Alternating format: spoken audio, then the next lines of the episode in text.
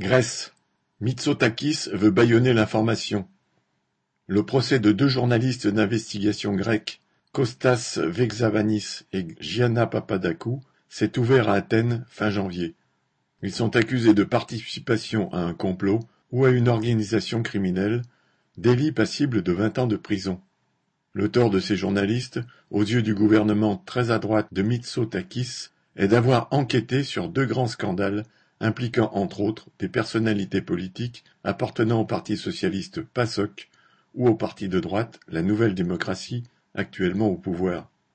Il s'agit du scandale Novartis, une affaire de pots de vin largement distribuée par ce laboratoire pharmaceutique dans différents pays, dont la Grèce.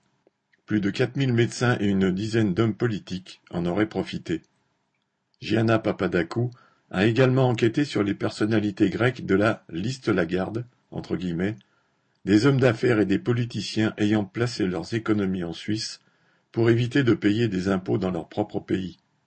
Ce n'est pas du journalisme, c'est un gang, a déclaré Mitsotakis à l'Assemblée. Les deux journalistes, par leurs déclarations et leurs reportages, serait complice d'un complot contre le gouvernement.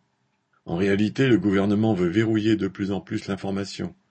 Il a fait voter au Parlement, en décembre dernier, une nouvelle loi censée combattre la désinformation qui sanctionne de peine de prison accrue toute information qui, citation, trouble la confiance publique envers l'économie nationale, les capacités de défense ou la santé publique. Fin citation.